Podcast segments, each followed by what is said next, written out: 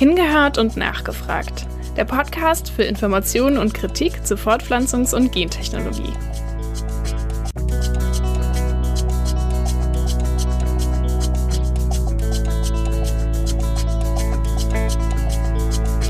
Seit Jahrtausenden verwenden wir sie zur Herstellung von Textilien oder Kleidung. Baumwolle ist in unserem Leben allgegenwärtig. So bestehen zum Beispiel Teppiche, Kuscheltiere, Hygieneartikel und teilweise sogar Geldscheine aus den Pflanzenfasern. Umso überraschender ist es vielleicht, dass ca. 80 Prozent der weltweit angebauten Baumwolle gentechnisch verändert ist. Anders als bei Lebens- oder Futtermitteln müssen die Pflanzenfasern beim Import in die EU nämlich nicht gekennzeichnet werden. Aber obwohl sie so verbreitet sind, sind mit gentechnisch veränderter Baumwolle auch Probleme verbunden. Eine Alternative dazu ist ökologisch gezüchtete Baumwolle. Und darüber sprechen wir in dieser Folge mit Dr. Monika Messmer.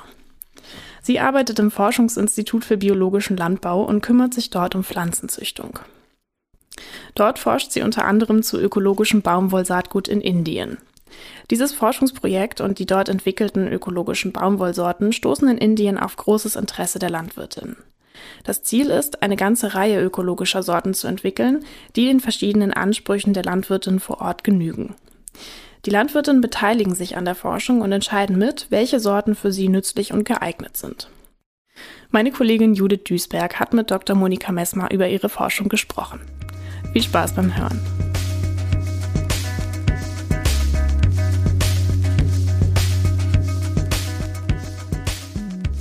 Auf Ihrer Internetseite und von Fiebel habe ich gesehen, dass Sie ähm, auch zu ähm, ökologischen Baumwollsaatgut äh, arbeiten.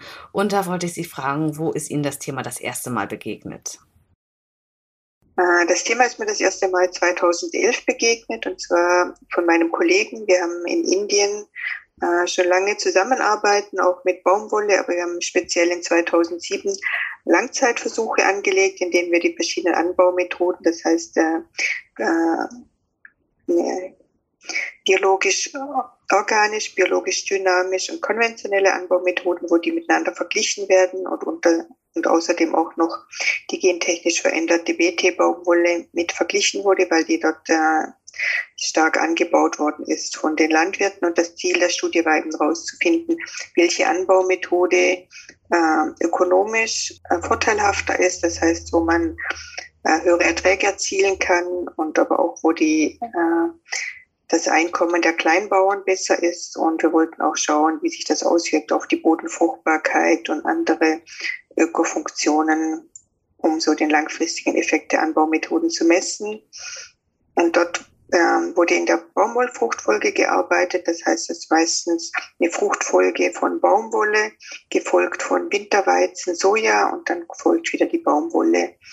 Und da gab es eben das Problem, dass wenn man Baumwolle anbauen wollte, hatte man immer äh, konventionelles Saatgut, das äh, ungebeizt ist und das äh, gentechnisch veränderte BT-Saatgut. Und in 2011 gab es eigentlich Probleme, dass es ganz schwierig war, überhaupt Saatgut zu finden, das nicht gentechnisch verändert ist. Und wo dann auch die Frage aufkam, ob das Saatgut, das man für die konventionelle Züchtung, für den konventionellen Anbau gezüchtet hat, ob das wirklich geeignet ist für den biologischen Anbau. Das war eigentlich so, so der Anfang, wo mich mein Kollege dann eingeladen hat, mit ihm nach Indien zu gehen und das mit den Landwirten vor Ort zu besprechen.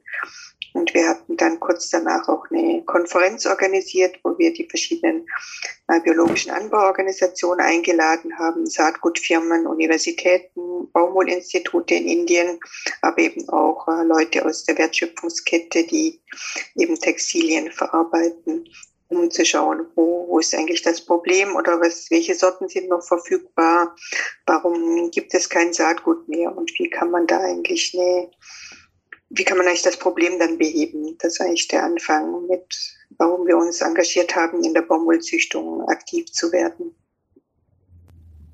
Mhm. Das heißt, Sie sind ähm, auf die Idee für Ihr Projekt gekommen durch die Arbeit von KollegInnen vor Ort, die dort schon in der Saatgutzüchtung irgendwie aktiv waren.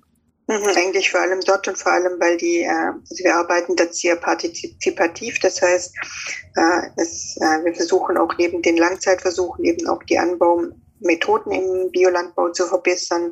Und dort war ein großes Anliegen der Landwirte eben das Saatgut, dass sie gesagt haben, wir brauchen anderes Saatgut, besseres Saatgut und und deshalb war eigentlich ein ganz großer Wunsch da von den Bauern, das zu machen. Und dann kam zusätzlich der Druck dazu, dass äh, BT an, also BT-Kontaminationen im Erntegut gefunden worden ist. Und das äh, führt ja zur Aberkennung äh, der Biobaumwolle. Insofern war das ein ganz akutes Problem für die Landwirte, wie sie wirklich zu sauberem Saatgut kommen. Mhm. Jetzt haben Sie schon zweimal BT äh, Saatgut oder Baumwolle gesagt. Können Sie uns mhm. kurz erklären, ähm, was meinen Sie genau damit? Ähm, die BT-Baumwolle ist die gentechnisch veränderte Baumwolle, in der ein Gen eingebaut worden ist von dem Bodenbakterium. Das heißt Bacillus thuringiensis und daher kommt auch der Name BT. Und dieses Bakterium, das äh, produziert ein Toxin. Und dieses Toxin, das führt dazu, dass der Baumwollkapselbohrer, äh, der die Baumwollkapsel befällt und die Ernte stark beschädigt, dass der eigentlich äh, getötet wird und damit eigentlich äh, eine Resistenz gegen diese Krankheit geschaffen wird. Und eben der Einfachheit halber heißt das eigentlich BT-Baumwolle, das auf diesen Bakterium zurückzuführen ist. Und Sie sagten, die BäuerInnen hatten Probleme mit dem Saatgut, was ähm, vorhanden war. Was waren das für Probleme? Also das Problem war, dass äh, äh, die Bauern und Bäuerinnen kaufen das Saatgut beim lokalen Handel. Das heißt, sie haben dann manchmal Saatgut bekommen, das tatsächlich gentechnisch verändert war, obwohl auf der Packung stand, dass es gentechnisch frei wäre. Das andere Problem ist, dass sie zum Teil altes Saatgut bekommen haben, das äh, gentechnisch unverändert war, aber eine schlechte Keimfähigkeit hatte und damit eben auch zu großen äh, Ertragseinbußen geführt hat. Und äh, es gab dann eben auch Sorten, die ganz gar nicht angepasst sind an den Biolandbau, die dann eben auch schlechte Erträge geliefert haben. Und ganz oft ist auch passiert, dass die äh, das Saatgut, das man bekommen hat, wo die Faserlänge eigentlich nicht dem entsprochen hat, was die Textilindustrie wünscht. Äh, Sie sagten, Sie arbeiten mit den äh, BäuerInnen und ZüchterInnen zusammen, partizipativ. Ähm, wie genau ist das gestaltet? Also das äh, so gestaltet, dass wir äh, Ansprechpartner haben bei den äh, Anbauorganisationen. Angefangen haben wir mit der Organisation BioRe Indien. Äh, wir haben die besucht und es gibt dort äh, eine Forschungsgruppe, die äh, das Schiebel zum Teil mit aufgebaut hat. Und dort werden, äh, lernen wir eigentlich die, die Personen an, wie man Versuche anlegt, äh, wie man wie man dann die äh, im Prinzip in kleinen Parzellen äh, Daten erheben kann, getrennte Ernten macht, wo man dann den Ertrag, also auch die Qualität der Fasern bestimmen kann.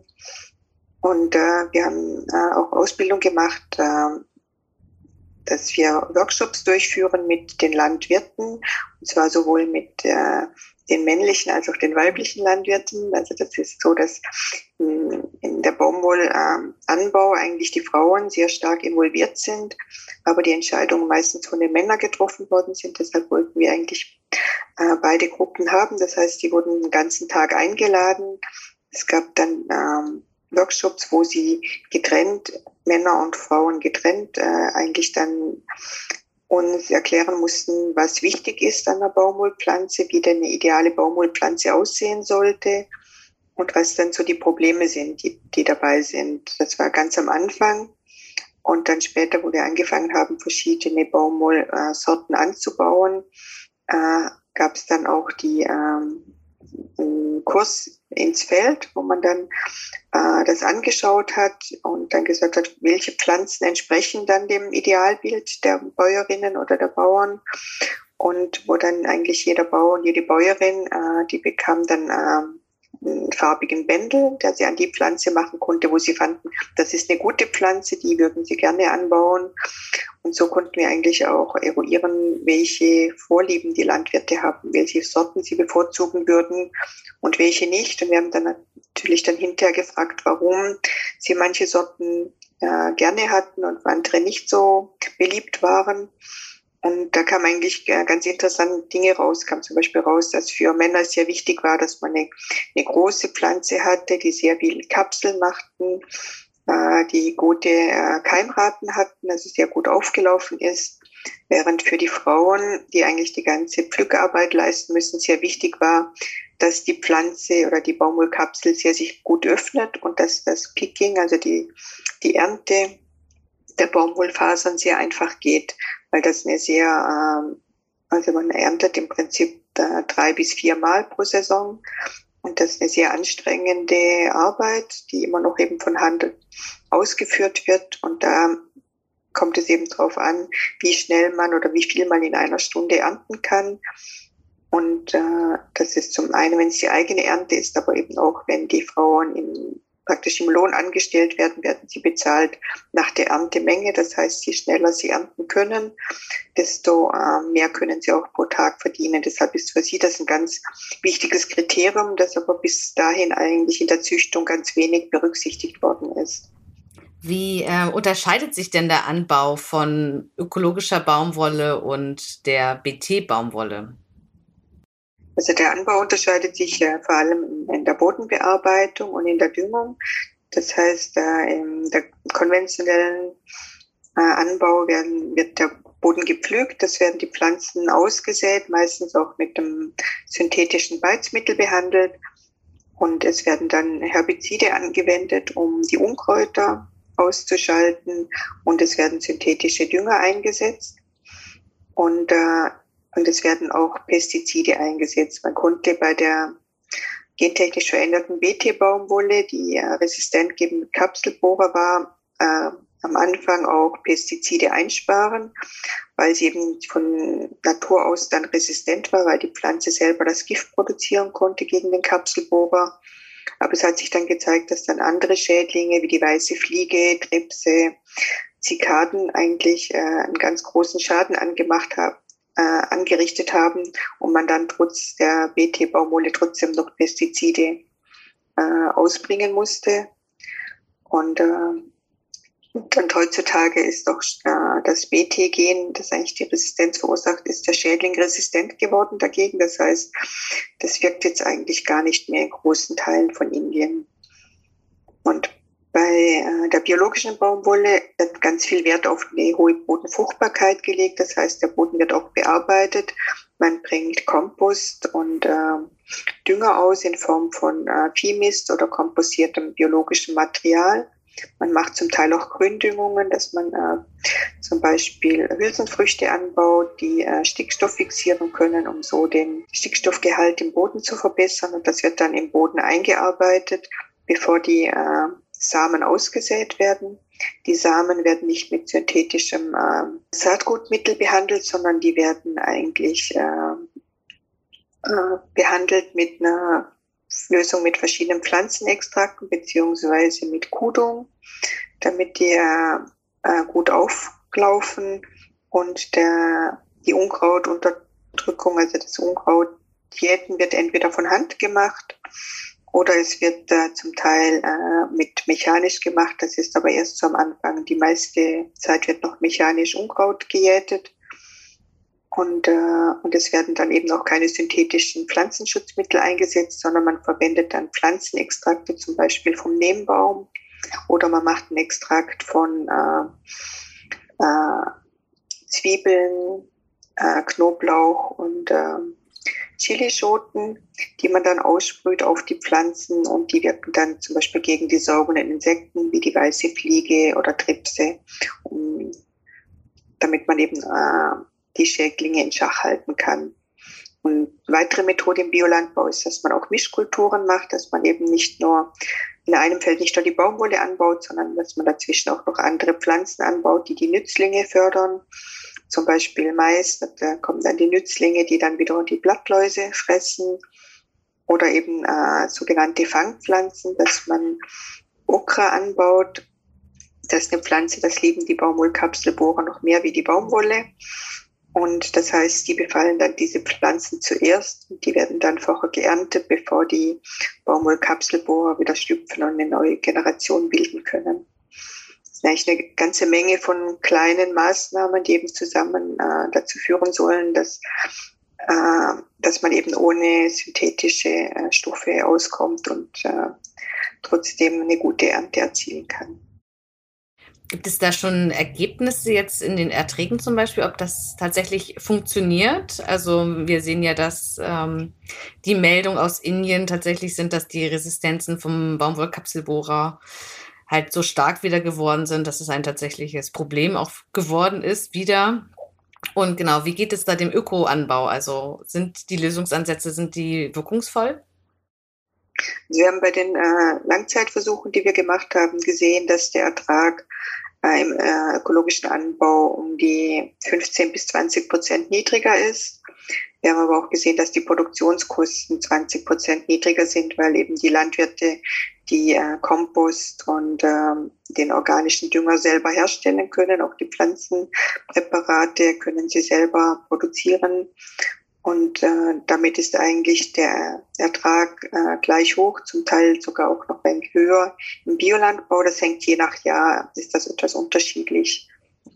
Und ähm, was eben ein ganz großes Problem in Indien ist, ist, dass die, die Kleinbauern und also fast alle Bauern, die Baumwolle anbauen, sind Kleinbauern, dass die äh, nicht kreditwürdig sind. Das heißt, die bekommen keinen Kredit von der Bank, aber sie bekommen Kredite von den Agrarhändlern das heißt, wenn die Saatgut kaufen, kriegen sie meistens schon ein Paket mit Saatgut, mit äh, Düngemittel und Spritzmittel zusammen, dass sie sich aber nicht, äh, wo sie eigentlich das Geld nicht haben. Das heißt, sie bekommen dann einen Kredit auf die Ernte und verpfänden eigentlich schon die Ernte. Und das hat eigentlich zu großen Problemen geführt in Indien, weil wenn dann eine Missernte äh, eingetreten ist, waren die Landwirte verschuldet und konnten dann ja auch wieder kein neues Saatgut mehr kaufen. Und im, im Biolandbau ist es so, dass die äh, dort die Anbau Biolandwirte eigentlich äh, relativ gut organisiert sind in Anbauorganisationen, die sich einmal gegenseitig aushelfen. Und dadurch, dass eben die Produktionskosten niedriger sind, äh, kommen die, die Landwirte auch nicht in diese Verschuldungsfalle, wie sie das beim konventionellen Anbau, wie das oft passiert. Ja, wie kommt Ihr Projekt denn an bei den äh, Landwirtinnen in Indien? Ähm, gibt es da Zulauf? Äh, finden die Leute das interessant? Wird das angewendet? Ja, das äh, findet eigentlich großes Interesse. Wir machen ja, also wir testen jedes Jahr an die 20 bis 50 äh, verschiedene Herkünfte. Wir haben auch Kreuzungen durchgeführt. Das wird in Zusammenarbeit mit den Universitäten gemacht, die die Kreuzungen machen. Zum Teil haben einige Organisationen das jetzt aber auch gelernt, dass sie das selber machen. Und dann selektieren wir jedes Jahr die besten Pflanzen, beziehungsweise das machen die Landwirte dann vor Ort.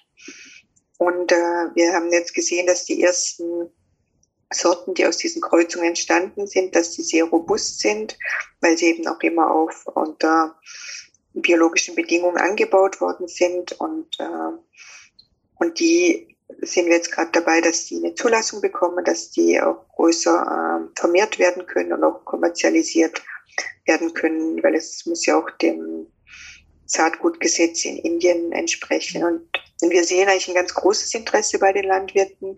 Wir machen ähm, die Versuche auch so, dass die Landwirte Saatgut bekommen und auf ihrem eigenen Feld äh, in der Regel äh, fünf Sorten äh, testen können, zusammen mit einem Standard, der bekannt ist. Und äh, das kommt eigentlich sehr gut an. Wir haben äh, pro Jahr ungefähr äh, 80 bis 100 Landwirte, die da mitmachen und das wirklich auch vom eigenen Feld sehen und dann auch entscheiden, was für sie äh, eine gute Sorte ist. Und unser Ziel ist eben nicht jetzt eine gute Biosorte zu finden, sondern wir möchten gerne eine äh, eine ganze Reihe von Sorten entwickeln, um die 20 verschiedenen Sorten, die den verschiedenen Ansprüchen genügen. Und, und uns ist wichtig, dass das Sorten sind, die eben keine Hybriden sind, sondern die das Landwirt selber vermehren kann. Und ganz wichtig äh, in dem Projekt war es auch, dass wir die traditionellen Sorten prüfen, die früher angebaut worden sind. Die sind äh, diploid, die haben zum Teil kürzere Faserlängen und äh, sind aber sehr ertragsstabil, brauchen weniger Nährstoff und weniger Wasser und sind dann eigentlich für den Biolandbau sehr gut geeignet. Und dies haben wir jetzt eigentlich zum Teil wieder eingeführt, weil die eben gar nicht mehr äh, angebaut worden sind. Und da gibt es manche Landwirte, die finden diese neuen, also diese traditionellen Sorten äh, sehr gut und möchten die anbauen. Es gibt andere, die sagen, nein, das ist äh, mir zu schwierig, weil die, äh, die amerikanische Baumwolle, die jetzt so 95 Prozent angebaut wird, die hat eigentlich größere Kapseln und die Kapseln äh, die, die öffnen so nach oben. Das heißt, man kann von oben die, die Baumwolle pflücken, während bei der traditionellen Baumwolle die nach unten hängt und man eigentlich von unten pflücken muss. Das ist aufwendiger, aber eben die Vorteile, dass sie weniger Wasser braucht und weniger Nährstoffe, ist gerade jetzt in Zeiten, wo der Monsunregen nicht so zuverlässig kommt, eigentlich ein ganz wichtiges Merkmal. Und das ist dann eigentlich den Landwirten zu überlassen, welche Sorten sie finden, das für ihren Anbau am besten geeignet ist. Das unterscheidet sich ja wahrscheinlich auch sehr von Standort zu Standort, Farm zu Farm und wahrscheinlich auch von Jahr zu Jahr, was gerade passt oder nicht passt, ja. Ähm, wie war denn damals die Saatgutsituation, als Sie angefangen haben mit Ihrem Projekt? Wie viel Baumwollsaatgut, also ökologisches Saatgut war zur Verfügung oder konventionelles? Wie waren da so die Anteile? Also wir hatten ähm, damals auch eine Umfrage gemacht, wir hatten eine Masterarbeit, die das genau erkunden sollte, wie viel Saatgut ist denn tatsächlich noch auf dem Markt. Und da haben wir festgestellt, dass es vielleicht noch ähm, fünf, sechs Firmen gab, die nicht gentechnisch verändertes Saatgut angeboten haben, die auch bereit äh, wären, äh, das für den Biosektor zu vermehren. Aber sie haben dann gesagt, das war das in den meisten Fällen war das Hybrid-Saatgut. Das heißt, man muss dann erst die äh, Elternpflanzen, also Mutter- und Vaterlinie vermehren. Und mit diesen äh, Pflanzen wurden dann äh, Handbestäubungen durchgeführt, um das Hybridsaatgut zu bekommen. Und dann haben sie gesagt, ja, bräuchten wir eigentlich zwei Jahre Vorlauf, dass man zwei Jahre vorher bestellen muss, das Saatgut, und auch gleich die Bezahlung zwei Jahre vorher machen muss. Und das ist eigentlich, äh, und das geht eben auch nicht für den einzelnen Landwirt, sondern das geht eigentlich nur, wenn sich die Anbauverbände zusammenschließen und gemeinsam das Saatgut bestellen, weil nur ab einer gewissen Menge ist das lukrativ für die Saatgutfirmen. Und, äh, und ansonsten hatten sie halt auch gesagt, wir können wesentlich mehr Geld verdienen mit der gentechnisch veränderten Baumwolle. Und äh, wir haben dann auch nicht, müssen auch nicht so aufpassen, dass es keine Kontaminationen mit BT gibt.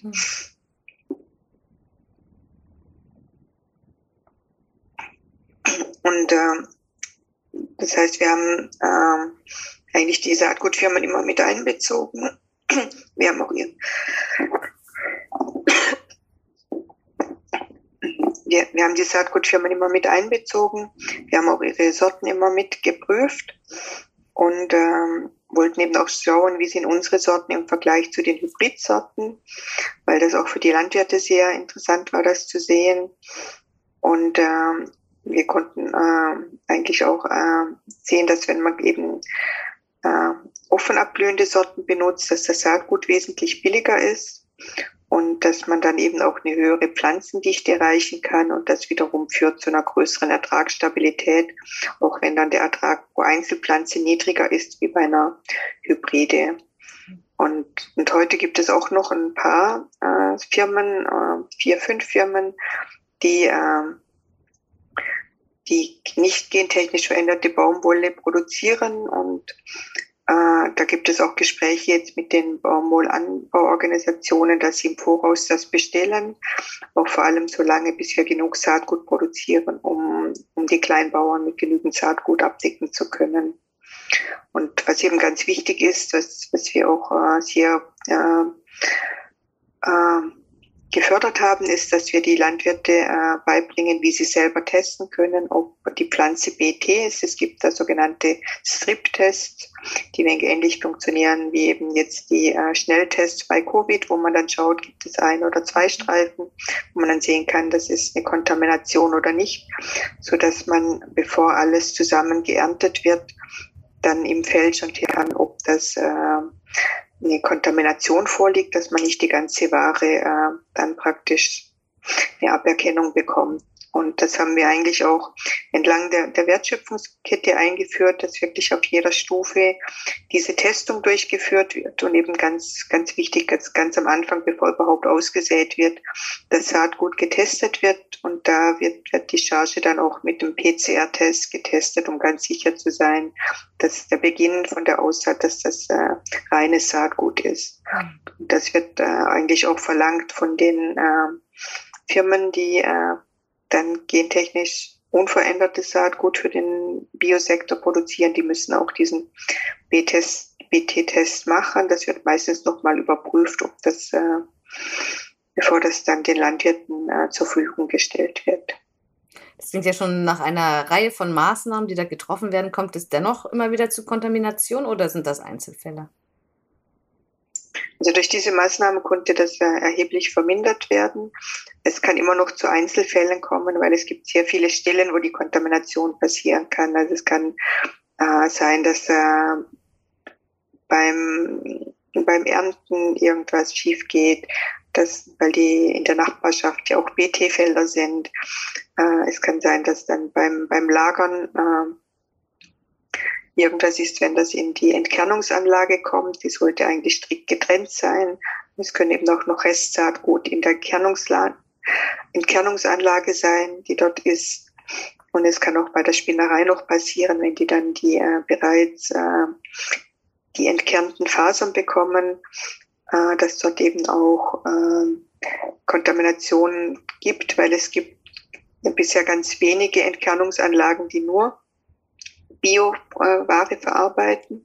Das heißt, sie äh, arbeiten meistens im, im Saisonbetrieb. Das heißt, dass erst die Bioware verarbeitet wird und dann nachher die konventionelle, um so die Kontamination zu verhindern.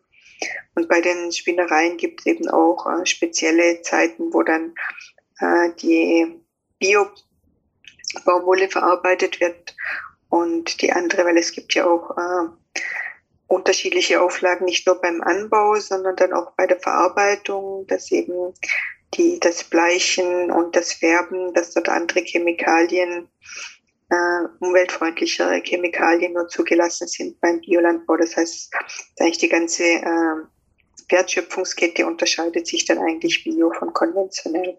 Und äh, in einem Fall der Kontamination, wer ist dann, genau, wer haftet, sage ich mal, dafür? Wer muss dafür zahlen? Liegt das ähm, das Risiko bei den Menschen, die ökologisch anbauen oder wird das irgendwie gestreut oder ja, wer, wer muss dafür zahlen?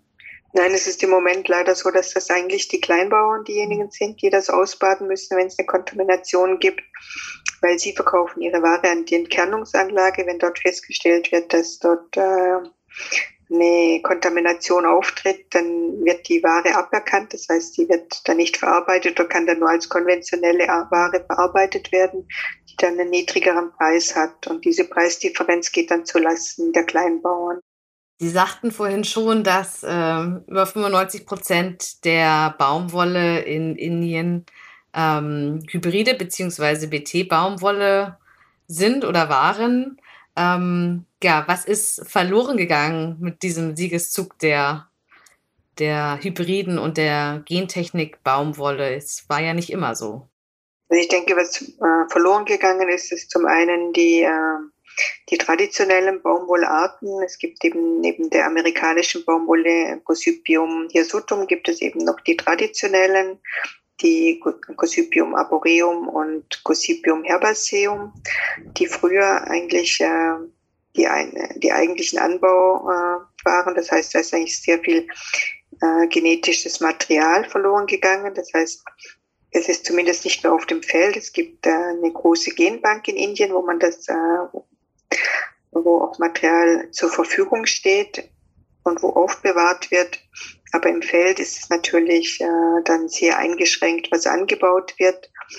Und was auch verloren gegangen ist, ist auch die, das Wissen der Landwirte, wie sie selber Saatgut vermehren können und selber auch eine Selektion durchführen können. Das ist dadurch durch das Hybrid-Saatgut war das eigentlich für die Bauern dann üblich, dass sie jedes Jahr neues Saatgut äh, beim lokalen Händler kaufen und nicht wie bei anderen äh, Kulturarten wie Weizen oder Soja auch ihr eigenes Saatgut behalten haben und das weiter vermehrt haben.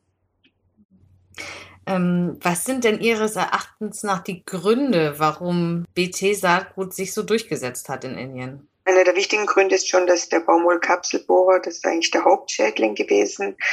Da wurden auch ständig neue äh, chemische Pestizide entwickelt, weil der Baumwollkapselbohrer sich da auch mit der Zeit immer anpassen konnte. Und diese Spritzmittel sind ja auch sehr giftig. Und das war natürlich eine große Erleichterung, äh, als man das Gefühl hatte, ja, jetzt muss man eigentlich keine Pestizide mehr spritzen, weil die, also man muss sich ja vorstellen, dass wenn die Baumwolle äh, wächst, dass es da sehr heiß ist. Wir haben da Temperaturen zwischen 30 und 40 Grad. Und äh, dass wenn dann äh, ungeschützt äh, man barfuß äh, diese äh, Chemikalien ausbringt, das natürlich auch ähm, äh, Nebenwirkungen hat, hat auch die Gesundheit, dass man eben, dass es auch schwierig war für Frauen wirklich in den Baumwollfeldern zu ernten und man konnte da ja auch äh, in den Feldern dann auch kein Gemüse anbauen, weil so viel gespritzt worden ist. Und das hat dann äh, wirklich dazu geführt, dass äh, weniger Pestizide ausgebracht worden ist und die Ernte dann auch sicherer war. Und damit wurde auch der, also jetzt wenn man es mit konventioneller Baumwolle, die nur mit äh, synthetischen Pestiziden behandelt wurde und der BT-Baumwolle vergleicht, hat man äh, tatsächlich auch einen äh, Einkommensgewinn der Kleinbauern erzielt. Das wurde auch wissenschaftlich äh, nachgewiesen in einer Gruppe von Deutschland, die da größere Studien durchgeführt haben. Das, das Problem war dann nur einfach, dass ähm, diese Ein also die Einführung ging ja auch sehr schnell. Das heißt, 2002 wurde, kam die gentechnisch veränderte Baumwolle auf den Markt. Und in, in zehn Jahren hatte die eigentlich fast ähm, 90 Prozent äh, Marktanteil abgedeckt. Am Anfang war das ähm, wurde es auch noch unterstützt.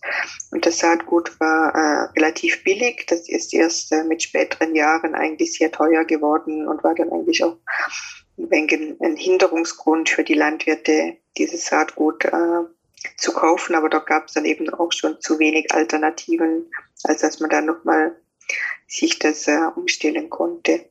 Sie sagten ja schon, dass ähm, es noch so fünf, sechs Firmen gibt äh, heutzutage, die ähm, konventionelles, nicht BT-Saatgut anbieten. Äh, wie sieht es denn auf dem Markt für gentechnisch verändertes Saatgut aus? Können Sie dazu auch was sagen? Welche Firmen und wie viele sind da aktiv? Also bei den ähm, BT war vor allem die Firma Maiko aktiv, das ist eine Tochterfirma von Monsanto. Und äh, die hatten auch das als erstes die BT-Baumwolle eingeführt. Die hatten auch Lizenzen für dieses Gen.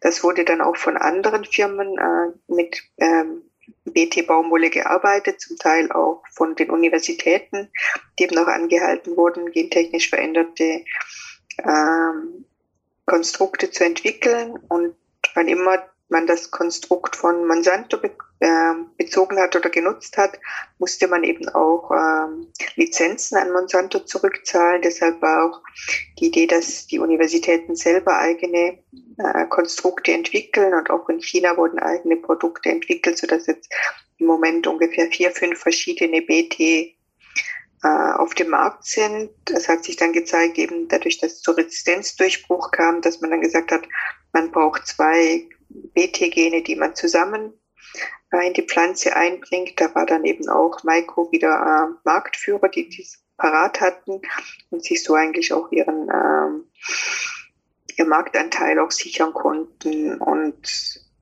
und, und äh, durch den schnellen Anstieg und, und dass sie die ersten, die am Markt waren, haben sie da auch einen klaren Marktvorteil und dominieren eigentlich auch den BT-Markt in Indien ein ähm, Argument, was ich häufig gelesen habe in so Studien, ähm, wo WissenschaftlerInnen sagen, ein Problem von diesen Vergleichsstudien ähm, BT-Baumwolle konventionell liegt darin, dass ähm, man halt die Hybride nur mit den BT vergleicht. Und die Hybride brauchen halt, beruhen sozusagen auf der gleichen Art, auf der gleichen Spezies, die halt auch für einen anderen Anbau eigentlich, äh, wie Sie schon meinten, zum Beispiel äh, mit mehr Bewässerung oder so geeignet ist.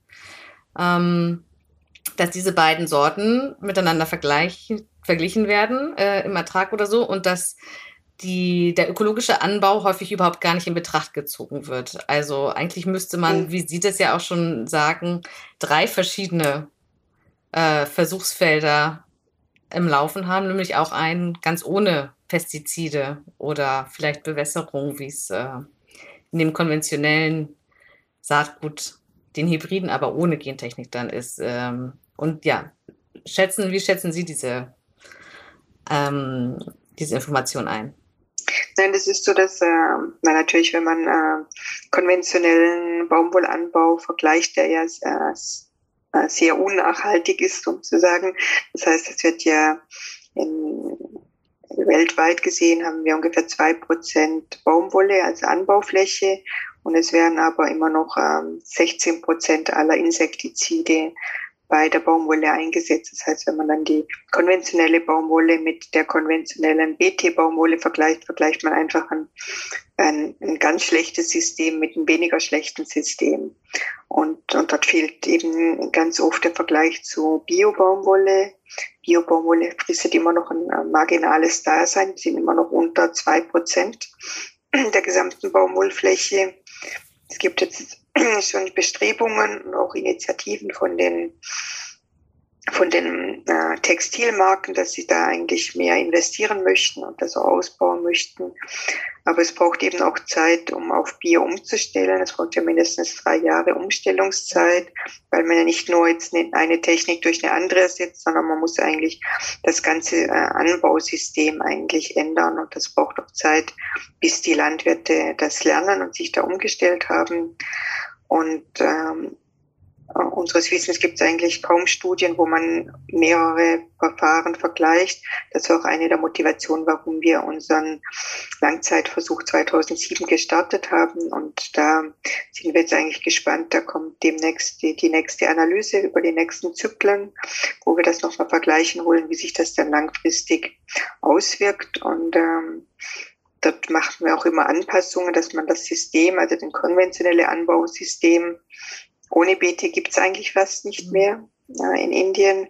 Das behalten wir aber noch bei, um für wissenschaftliche Zwecke und, äh, und die, äh, das BT-Anbau und den Bioanbau, dass wir das möglichst vergleichen mit den äh, wie das die Landwirte machen. Und jetzt, wo die Landwirte eben auch nicht Hybriden anbauen, ist in der neuen, äh, im neuen Vergleich dann eben nicht nur Hybriden drin, sondern auch dann offen abblühende Sorten unter dem Biosystem, weil wir mal eben das ganze System vergleichen und nicht nur einzelne Faktoren. Warum entscheiden sich denn die Landwirtinnen in Indien heutzutage für Biobaumwolle? Also ich denke, ein ganz wesentlicher ähm, äh, Grund, sich für, äh, für, für Biobaumwolle zu entscheiden, ist, dass, dass man eben keine synthetischen äh, Pestizide ausbringen muss, die ja eben doch auf die Gesundheit gehen. Und da gibt es viele Fälle, wo das halt doch langfristige äh, Folgen hat für die Gesundheit von den Arbeitern und von den Frauen, die in den Feldern arbeiten. Und man, wenn man eben biologisch wirtschaftet, kann man eben auch äh, Mischkulturen arbeiten. Man kann dann eben auch noch äh, zum Beispiel Hülsenfrüchte anbauen, die man dann äh, zur Ernährung benutzen kann, äh, weil ja eben das biologisch bewirtschaftet wird und man sich eben diesen Gefahren auch nicht aussetzt. Und äh, in einigen Fällen ist es auch so, dass die, die Bioproduzenten einen besseren Preis bekommen für die Biobaumwolle was natürlich auch eine Motivation ist und zum Teil ist auch eine Motivation, dass die äh, Bioanbauorganisation, dass die äh, auch besser organisiert sind. Das heißt, die schließen sich dann auch zusammen. Die, äh, es gibt dann äh, Berater, die dann auf die auch zu den Landwirten kommen und schauen, was ist am besten, beziehungsweise die Landwirte, die wo äh, sehr gute Erträge haben mit der Biobaumwolle. Die erklären dann den anderen, die neu einsteigen, wie sie das machen müssen. Und äh, es gibt dann auch, äh, aber auch äh, durch äh, zum Teil durch äh, die Verbindung von Bio und Fairtrade wird natürlich auch die äh, ganze Organisation gestützt, sei es durch bessere gesundheitliche Versorgung, aber eben auch durch schulische Ausbildung von den Kindern, weil das ja auch ganz wichtig ist, dass die Kinder eben eine Möglichkeit haben, zur Schule zu gehen und eben nicht in die Baumwollfelder geschickt werden, um da Baumwolle zu ernten. Wenn Sie in die Zukunft sehen könnten, äh, welchen Anteil an Biobaumwolle äh, in Indien wird es wohl ähm, 2041 ungefähr haben? Äh, ich würde schätzen zwischen 5 und 10 Prozent. Ich denke, dass vielleicht in Zukunft auch viel mehr von den Pestiziden verboten worden sind. Das ist ja auch, auch jetzt schon so, dass wir viele Pestizide, die in Europa nicht erlaubt sind, immer noch in, in Indien äh, eingesetzt werden. Und ich glaube, da wird sich äh, einiges tun. Und ich äh, habe auch die Hoffnung, dass eben die äh, Mode etwas nachhaltiger wird, dass man vielleicht eben nicht mehr so viele Kleidungsstücke pro Jahr kauft, aber dafür vielleicht qualitativ hochwertigere und man dafür auch bereit ist, einen höheren Preis auszugeben, dass man tatsächlich auch die Produktionskosten der Landwirte äh, damit decken kann. Und, äh, und ich glaube, da, da braucht es auch eine äh, Änderung vom Verbraucherverhalten, aber ich glaube, das müssen wir sowieso machen, wenn wir sehen, dass äh, ja, wie äh, dass die Ressourcen von unserem Planeten begrenzt sind. Also denke ich, müssen wir uns auch in unserem Konsumverhalten ändern.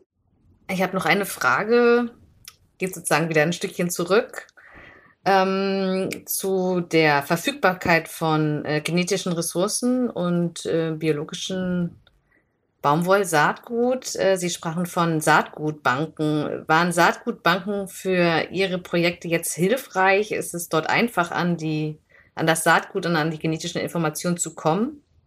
Also wir haben ähm, für unser Projekt eigentlich ähm, äh, sehr profitiert von der Zusammenarbeit mit den Universitäten, also vor allem zuerst mit der Universität von Darwad, die in äh, Karnataka ist, die äh, eigentlich äh, extrem äh, stark geholfen hat. Vor allem Professor Patil war da sehr beteiligt. Und wir haben äh, jetzt weitere äh, Zusammenarbeit mit der Universität Gwalior in Madhya Pradesh und der Universität Akula in Maharashtra, um eben auch die verschiedenen Klimazonen abzudecken und das äh, nur aufgrund dieser Zusammenarbeit mit dem Material, was da zur Verfügung gestellt wurde, war es überhaupt möglich, äh, eben äh, neue Sorten zu entwickeln und äh, wir haben auch mit den äh, Genbanken äh, dort angefragt, aber dort war es sehr schwierig, Saatgut zu bekommen. Das kann auch daran liegen, dass wir als, äh, Forschungs-, als schweizerisches Forschungsinstitut äh, da die Hemmschwelle höher ist, uns äh, Material zur Verfügung zu stellen, selbst wenn das nur in Indien verwendet wird. Ähm, aber das war nicht so einfach, da Material zu bekommen. Noch eine Frage. Sehen Sie für die Zukunft Gentechnik als eine Möglichkeit im Biolandbau? Also wenn wir sehen, es äh, hat ja geholfen für einen Moment diese, die BT-Baumwolle gegen den Baumwollkapselbohrer. Ähm, kurzfristig äh, scheint es im für mehr Profite bei den Landwirtinnen geführt zu haben, für eine bessere Gesundheit und so. Das ist natürlich jetzt ähm, je nach Region unterschiedlich und wie sich halt die Resistenzen äh, entwickeln zum Beispiel oder andere Schadinsekten, die dann aufkommen. Das ist irgendwie halt der Eingriff ins ökologische Gleichgewicht hat halt irgendwie immer Folgen und ähm, ja, die Natur ist ja sehr anpassungsfähig. Aber sehen Sie, wäre ja diese Vermischung dieser beiden ähm, Formen. Wäre das für Sie denkbar oder wie stehen Sie dazu? Es ist äh, sehr stark in der Diskussion und darum kommt immer wieder auf, auch mit den neuen gentechnischen Methoden wie Genomeditierung, wo auch immer wieder die Frage stellt, ist das nicht jetzt was, was für den Biolandbau attraktiv werde? Äh, man kann ja damit auch ähm, äh, Kulturarten bearbeiten, die bisher wenig bearbeitet worden sind. Und das sehe ich eigentlich nicht. Also was ich sehe halt in, in der Anwendung oder wie die äh, Methoden heute eingesetzt werden, auch bei BT-Baumwolle, äh, war es eigentlich absehbar von der Forschung, dass wenn man so großflächig ein Gen einsetzt oder ein, ein, ein Toxin, das sich früher oder später der Schädling daran anpassen wird. Das ist, äh, ist eigentlich bekannt aus der Wissenschaft, dass das passieren wird. Und äh, im, im, im Biolandbau wird ja die Gentechnik jetzt nicht nur wegen der Nutzer- oder Risikodiskussion abgelehnt, sondern es ist die Frage, will man äh, eigentlich in, in das Genom der Pflanzen technisch eingreifen? Gibt es da ein Limit? Und da wurde lange diskutiert und wurde auch in, äh, auf internationaler Ebene im IFO am Dachverband 2017 Positionspapier entschieden, wo dann eigentlich festgelegt wurde, welche Kriterien dazu zählen und eines der Kriterien, das man dann angewendet hat, dass man eigentlich keinen technischen Eingriff unterhalb der Zellebene haben will. Und das schließt eigentlich äh, die neuen gentechnischen Methoden äh, aus. Und damit sehe ich eigentlich auch nicht, dass das eine Parallele ist. Was wir viel mehr versuchen jetzt in der Biozüchtung ist, dass wir mehr das System anschauen, dass wir eben nicht uns so sehr auf einzelne Gene fokussieren, sondern eher die Komplexität anschauen und zusammen mit der Optimierung von den Anbaumethoden schauen, dass wir für mehr diverse Anbausysteme sorgen, die dann eigentlich einen höheren Selbstregulierungsgrad haben. Und äh, in, insofern sehe ich schon, dass es äh, auch Genomeditierung Vorteile haben kann in der konventionellen Landwirtschaft, aber dass das eigentlich nicht jetzt das Mittel der Wahl ist für die Biolandwirtschaft und auch die Biokonsumenten erwarten, dass die Produkte, die sie kaufen, äh, jetzt gentechnisch unverändert sind. Und das ist eigentlich, das hängt doch damit zusammen, dass wir der Pflanze als im lebenden Organismen auch einen Eigenwert zugestehen und nicht die Pflanze als Maschine sehen, wo wir jetzt irgendwie Fasern draus produzieren oder Lebensmittel, sondern dass, äh, dass wir eigentlich im Rahmen der, der normalen Kreuzungszüchtung äh, die Pflanzen verbessern können. Wir sehen auch, dass da ein gutes Potenzial ist, das zu erreichen und würden eigentlich äh, diesen Weg verfolgen und nicht über gentechnische Veränderungen.